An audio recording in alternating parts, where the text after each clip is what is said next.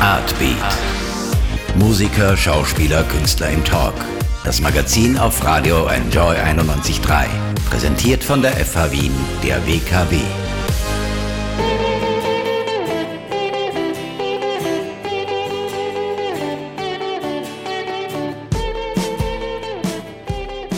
Mit dem Album Amore hat vor fünf Jahren alles angefangen für eine Band namens Wanda aus Wien. Mittlerweile sind die fünf Männer Superstars im deutschsprachigen Raum. Sie verkaufen die Wiener Stadthalle aus und sorgen dafür, dass 100.000 Menschen auf die Donauinsel kommen und haben sogar schon mal eine Konzertkreuzfahrt durchs Mittelmeer gemacht. Außerdem bringen sie pünktlich wie die Uhr, könnte man sagen, alle zwei Jahre ein neues Album raus.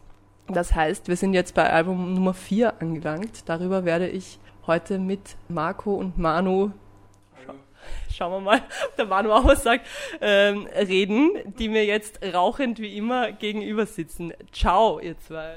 Servus, hast du eine Zigarette vielleicht? Wenn du auch Parisienne rauchst. So, jetzt habe ich mit Ciao angefangen. Die wievielte Interviewerin bin ich oder die wievielte Person, die heute reinkommt, hat mit diesem Gag das Interview begonnen? Äh, so ein Gag noch nie. Was? Hochachtung.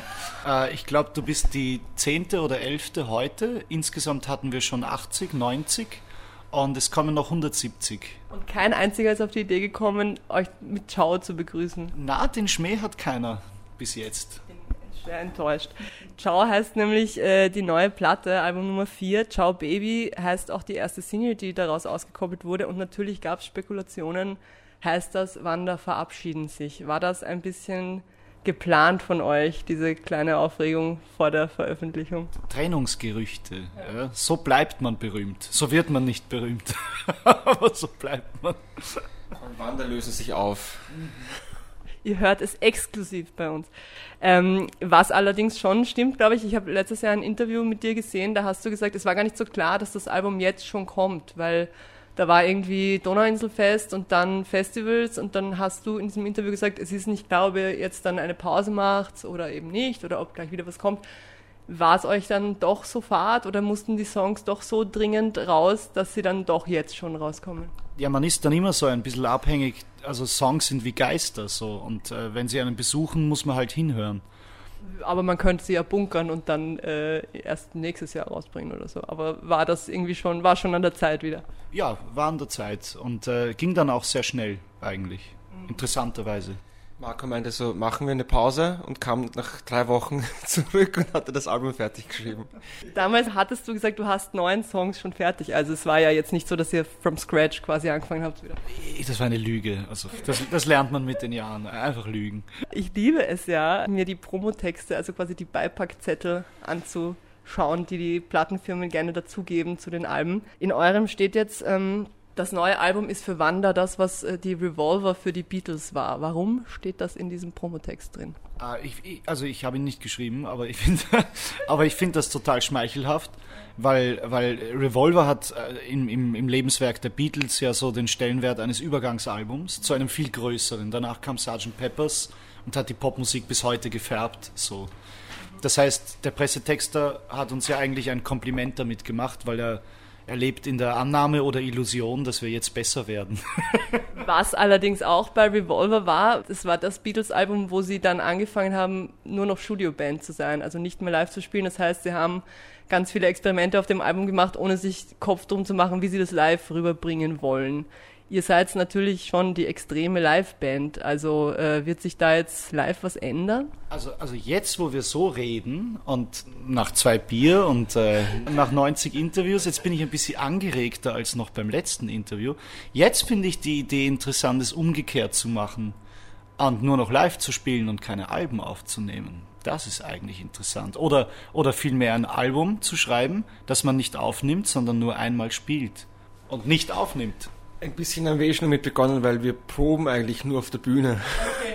Das wäre nämlich eh dann noch später eine Frage gewesen, ob ihr die neuen Songs schon neu ausprobiert habt. Also jetzt, im, ihr habt einige Festivals gespielt, wurden da neue Songs schon angespielt und ausgetestet? Ja, wir haben ein paar ausprobiert so, aber wir waren, ich glaube, in den letzten sechs Jahren fünfmal im Proberaum irgendwie. Es ist, das ist, das ist alles schon so fleischlich und körperlich geworden. Ja.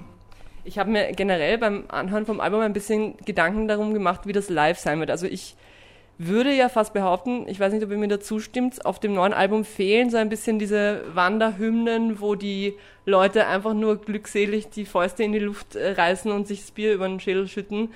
Sie sind vielleicht, also Ciao Baby schon, ist so diese klassische Hymne vielleicht noch, aber ansonsten fehlt vielleicht so ein bisschen diese Leichtigkeit. Würdet ihr mir dazu stimmen oder? Boah, ich, ich habe ich hab gerade so eine Vorahnung gehabt, eine Vision. Äh, ich sehe lauter Menschen, die die Arme über den Kopf reißen, grölen und sich Bier über den, übers Hirn leeren. Ich glaube, das wird schon passieren. Bei welchem Song denn? Swing, wie heißt das? Swing, Slide, Shit Show? Irgend, irgendwas, ja, irgendwas mit Show. Ja, bei der Show auf jeden Fall. Swingelige Ding. Ihr habt es gesagt, oder du hast gesagt, du hast das Gefühl, ihr dürft jetzt schon relativ viel. Ist dürfen eine Kategorie, in der Wander denkt? Also was heißt dürfen? Was, wer, wer erlaubt euch, was ihr dürft? Ist das eher so, ihr, die Fans erlauben es euch, die Plattenfirma erlaubt es euch, ihr selber erlaubt es euch? Was heißt, wir dürfen jetzt relativ viel? Na, Plattenfirmen haben immer Cash gesehen in uns, also die erlauben uns alles irgendwie. Aber so dürfen äh, ist für mich irgendwie gerade so äh, das, das, äh, das, der negative Abzug von dankbar. Also wir sind dankbar, dass wir es dürfen. Das meine ich. Es ist äh, erstaunlich, dass man uns seit vier Jahren so durch diese Karriere trägt. Und alles, was wir tun, ist, was wir können. Und na klar, wir arbeiten und bluten dafür.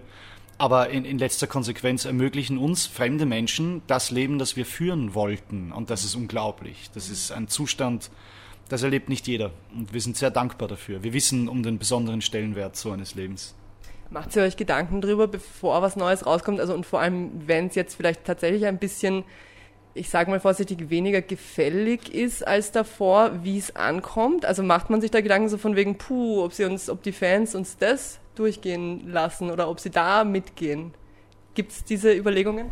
Seien wir gespannt, ob sie das tun. Also ich weiß nicht, was sich ähm, der Fan oder das Publikum erwartet. Keine Ahnung. Ich glaube, die freuen sich, dass wir ein neues Album rausbringen. Sie würden vielleicht eine Woche länger warten oder hätten es gerne eine Woche früher, aber sie freuen sich im Endeffekt, glaube ich. Wie geht's euch jetzt in der, also ihr macht jetzt schon Promo fürs Album, das Album kommt eben am 6. September, am Freitag.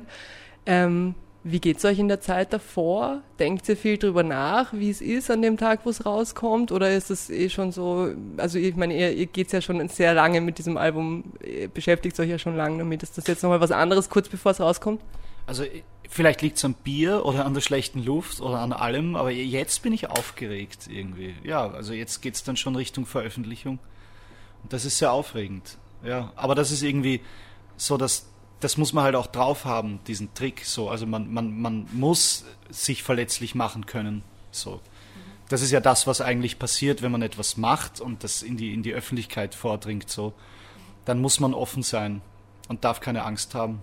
Aber ich bin positiv aufgeregt gerade irgendwie ich würde ja fast sagen, Ciao ist so ein bisschen das Musikeralbum. Also es ist bei dem Album so, geht vielleicht nicht mehr so ganz darum, dass das alles in allem so eine runde Sache ist, sondern es sind so einzelne Parts teilweise bei Songs, wo dann auf einmal der Bass dazu kommt oder auf einmal so ein schräger Streicher oder der Rhythmus ändert sich.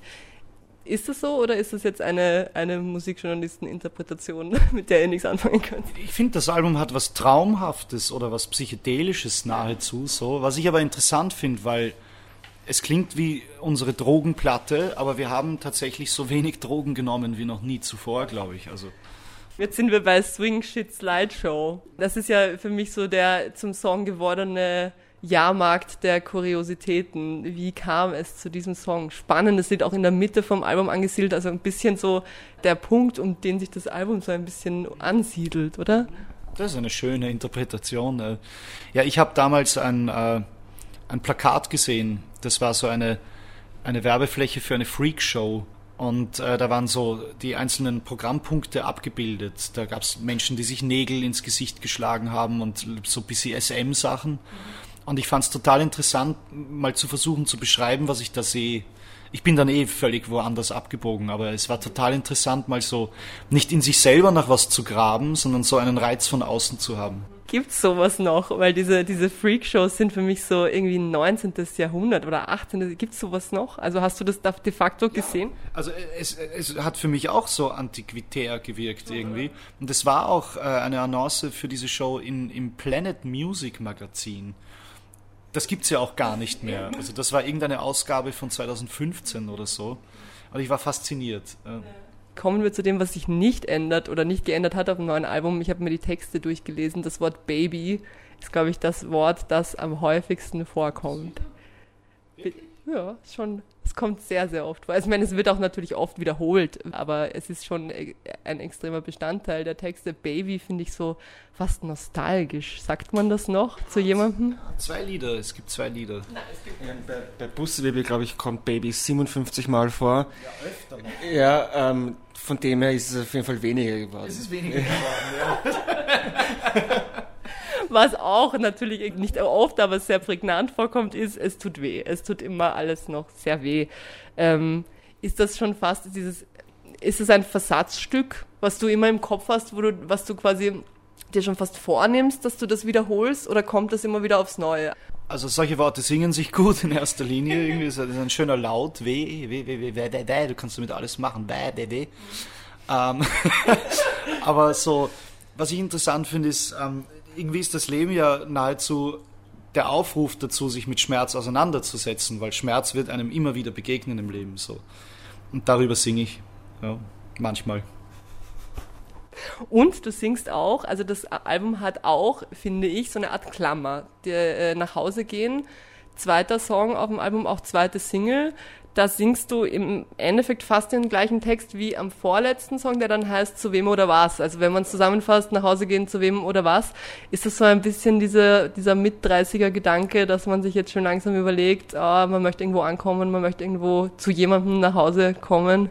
Ich finde, also dir ist es aufgefallen. Wir haben versucht, das zu kaschieren, weil wir mussten die Lieder halt äh, so an Anfang und Ende setzen, damit niemand merkt, dass ich im Prinzip denselben Text zweimal verwendet habe. Möglicherweise ist es außer mir noch zwei Menschen aufgefallen. Ja. Wir hatten bei Amor die gleiche Strategie, wo wir Lucia am Anfang und ähm, Easy Baby am Schluss auch gesetzt haben. Ja, das stimmt wirklich. Also es ist fast ein Konzept dahinter. Ja, er kommt uns ja auf die Schliche, glaube ich. Ja, grad, ja. Jetzt wird es investigativ, finde ich super.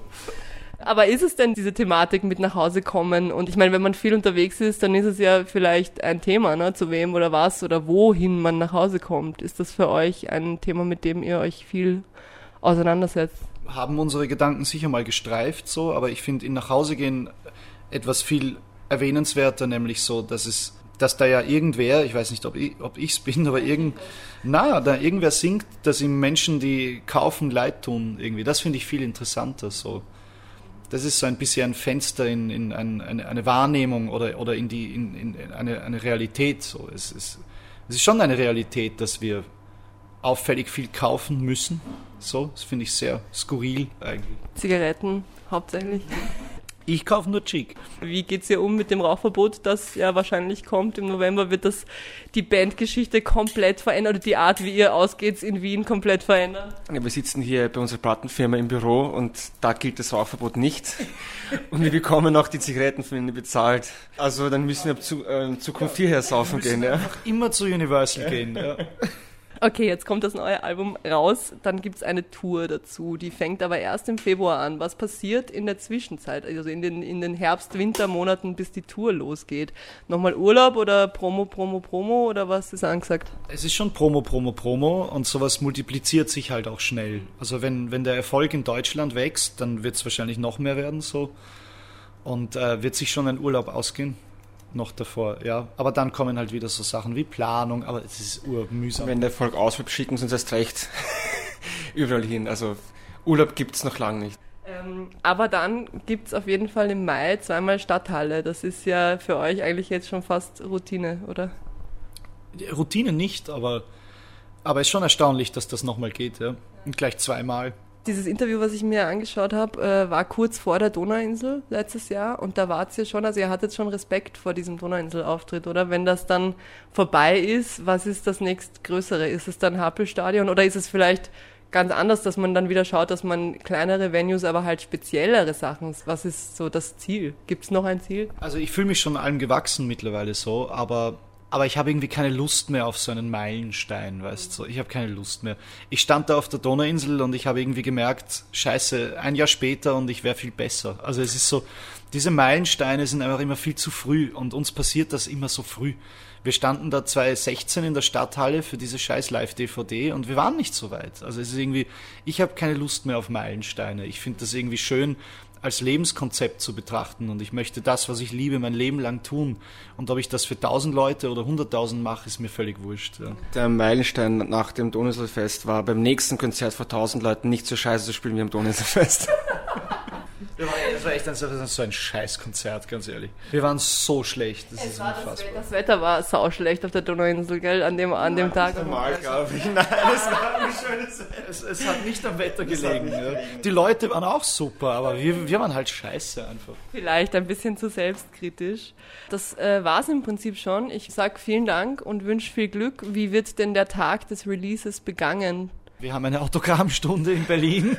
Dann gibt's auch noch so Interviews und es gibt immer irgendwas zu tun im Moment. Ja. Aber ich sag was anderes. äh, Also danke für das Interview und ihr seid ein, ein toller Radiosender. Voll. Artbeat, das Kulturmagazin auf Radio Enjoy 91.3. Jeden Dienstag von 9 bis 10. Alle Infos auf wienenjoyradio.at.